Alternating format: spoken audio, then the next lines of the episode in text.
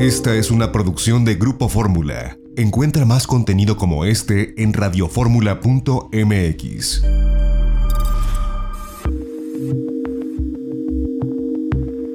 XEDF FM 104.1 MHz, donde tu opinión abre una conversación, transmitiendo con 120.000 watts de potencia desde la Torre Latinoamericana en la Ciudad de México. Facebook.com Diagonal Grupo Fórmula abriendo la conversación.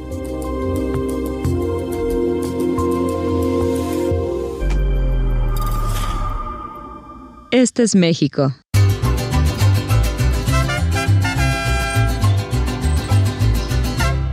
Este es el Caribe.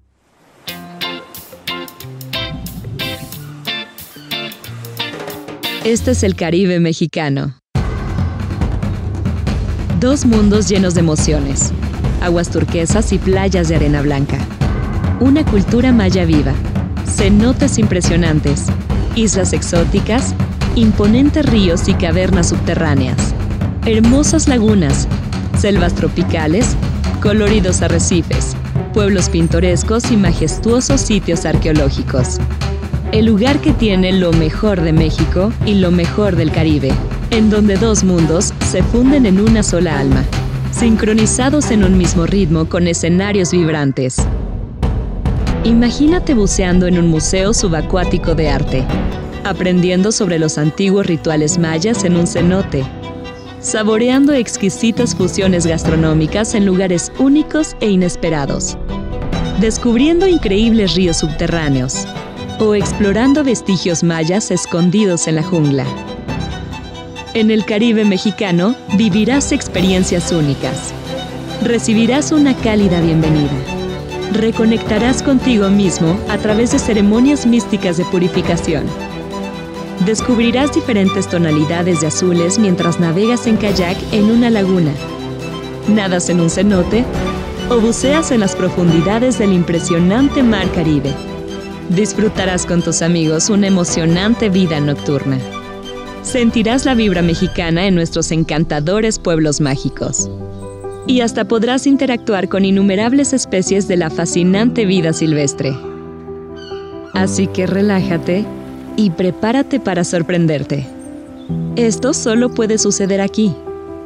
Este es México. Este es el Caribe. Este es el Caribe mexicano.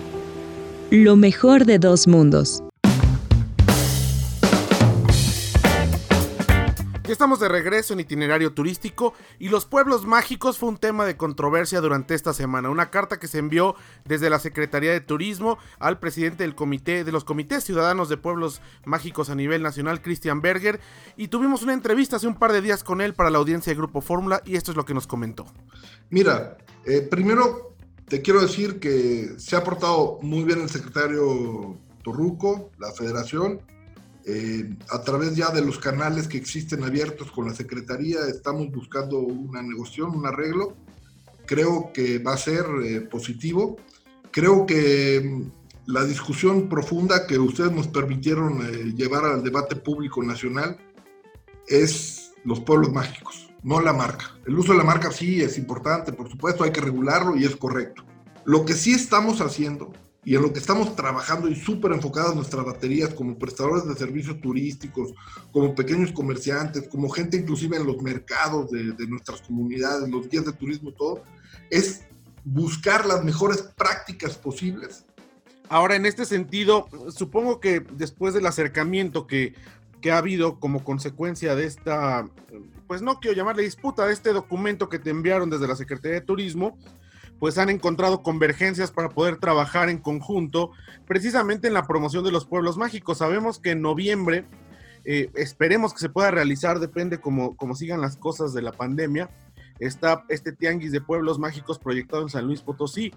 Eh, hay, me imagino que habrá pues una fuerte eh, convergencia en cuanto a promoverlo, tanto desde la Secretaría de Turismo como ustedes desde esta Asociación de Comités Ciudadanos de Pueblos Mágicos bueno, te quiero comentar dos cosas. Una donde siento que por eso hemos tenido el respaldo ciudadano y lo agradecemos. Tú no puedes desde el Estado, menos federal, mandarle una amenaza a alguien. Eso, eso, y menos un ciudadano que no está lucrando ni está teniendo un mal manejo de nada. Eso fue muy violento. Es un tema y lo estamos atendiendo, lo vamos a atender. Eh, contra el contencioso jurídico de Sectur, eh, esto te lo digo con mucha claridad, fue incorrecto. Ya estamos, creo que ya rectificaron, creo que ya vieron que no fue la manera de hacer las cosas, porque Digo, si en esta sociedad moderna, democrática que vivimos en el mundo como mexicanos. Ahora, eh, aprovechando que te tenemos aquí en, en la línea, eh, Christian Berger, quisiera que nos expliques un poco, porque la audiencia que que no está quizás especializada en el, en el sector y que simplemente son personas que viajan y que, que, disfrutan de estos pueblos mágicos, que nos cuentes un poco qué es lo que hacen ustedes desde este comité, eh, desde esta Asociación de Comités Ciudadanos de Pueblos Mágicos, cuáles, eh, cuáles son sus, sus, objetivos como asociación civil, sus responsabilidades y cómo están coadyuvando, que sé que es algo muy importante lo que están haciendo por todos los pueblos mágicos del país. Lo primero es que el turista quiere disfrutar y pasarla bien, ¿no? Esa es parte de la esencia, de tener una nueva aventura, una nueva experiencia, de enriquecerte como persona, como familia, y, y no, no tendrías por qué estar metido en este tipo de, de, rollos cuando decides viajar a un pueblo mágico, ¿no? A Metepec, a, a Villa del Carbón, a, a Nangueo, a Tasco, a bueno, donde tú quieras, o a cualquier destino turístico que no necesariamente sea un pueblo mágico. Entonces, eh, eso es lo primero y vas, yo creo que enfocado excelente ahí en ese sentido, te lo agradezco. Por la parte de la asociación, cuando el programa se funda, este programa es un programa de políticas públicas profundas. No tiene que ver exclusivamente con el turismo.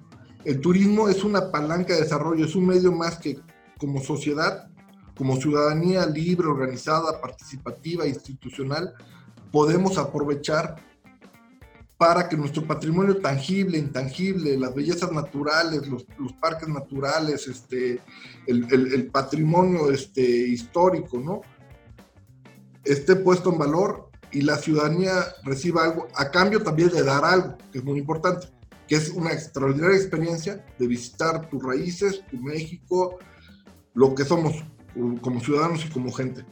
Entonces, cuando el programa se funda, se funda con una mística, una idea, un, un, una cuestión muy práctica, que es que en cada pueblo mágico haya un comité ciudadano. ¿Qué pasa en el México democrático moderno? Hay muchos cambios de autoridades municipales, estatales, federales cada tres años, cada cuatro años, cada seis años, este, porque así están marcados los tiempos. Y está muy bien, dinamiza muchísimo. En ese sentido, los comités ciudadanos se forman para que la visión de largo plazo de la ciudadanía, de su desarrollo, de su posicionamiento como, como entidad, esté en el colectivo y esté en, la mente continua, siempre buscando la mejora. Esa es nuestra función. ¿Qué somos? Mira, somos en cada comité ciudadano en las localidades como Tasco, por ejemplo, voy a hablar de ese porque yo lo presido, eh, el de Tasco, tenemos a, los líderes de, del centro, tenemos a los taxistas, tenemos a la organización de plateros, tenemos eh, participando eh, a la CTM, en Tasco hay CTM, hay muchos lugares donde hay CROC, hay otro tipo de organizaciones este, sindicales. Tenemos este, eh, gente que está en las frutas de Cacahuamilpa, aunque no representa directamente a Tasco porque es otro municipio, pero, pero Tasco es el motor. Esta gente, toda esta gente, está el representante del INA federal, está el, del ayuntamiento, to, toda esta gente participa en, en, una búsqueda de una mejora de nuestra comunidad.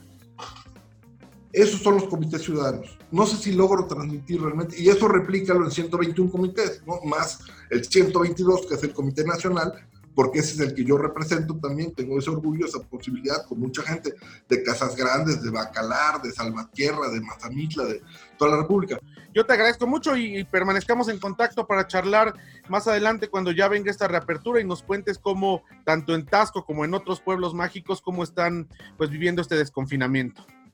Yo te agradezco a, a nombre de los ciudadanos responsables de toda la República que estamos participando en esta causa noble, buena, Pues ahí está el comentario de Christian Berger Trawitz, a quien le agradecemos que nos haya concedido esta entrevista y fue eh, pues muy explicativa y bueno, clara la posición ¿no? que tienen de estar pues negociando con la Secretaría de Turismo a fin de evitar que eh, pues siga o, vaya a haber otra amenaza en el futuro. Enviaron un comunicado desde la Sectur diciendo que la marca de Pueblos Mágicos puede usarse por cualquier locatario, por cualquier persona que viva o comerciante dentro de estos pueblos mágicos, sin embargo que una asociación civil debía hacer otra gestión. Y todo parece que va a buen puerto, vamos a estar muy al pendientes de lo que suceda porque sin lugar a dudas el turismo de proximidad será el primero que abra y los pueblos mágicos estarán ahí para recibir a los viajeros Esta fue una producción de Grupo Fórmula. Encuentra más contenido como este en radioformula.mx.